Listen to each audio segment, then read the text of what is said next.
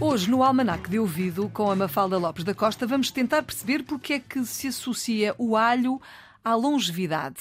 Eu sabia que o alho, eh, sei que o alho faz bem, não é? À É, saúde. Faz bem, ou seja, acredita-se que o alho tem grandes propriedades terapêuticas, mas é preciso também não esquecer que ao alho se atribuem grandes funções de proteção, por exemplo, contra os vampiros, contra o mal olhado e até contra pequenos males como as verrugas. Diz-se que esfregar uma verruga com um dente de alho é meio caminho andado para esta desaparecer. Nunca experimentei. Nem eu. E Só para o quem não acredita, exatamente. e para quem não acredita no alho, há quem garanta que engolir todas as manhãs um dente de alho em jejum dá vida e fortalece e mais garante uma vida longa e saudável. Dizem até que quem, assim, todas as manhãs engolir um alho inteiro, viverá até aos 100 anos. É, é experimentar, pronto, experimentar. nada a fazer.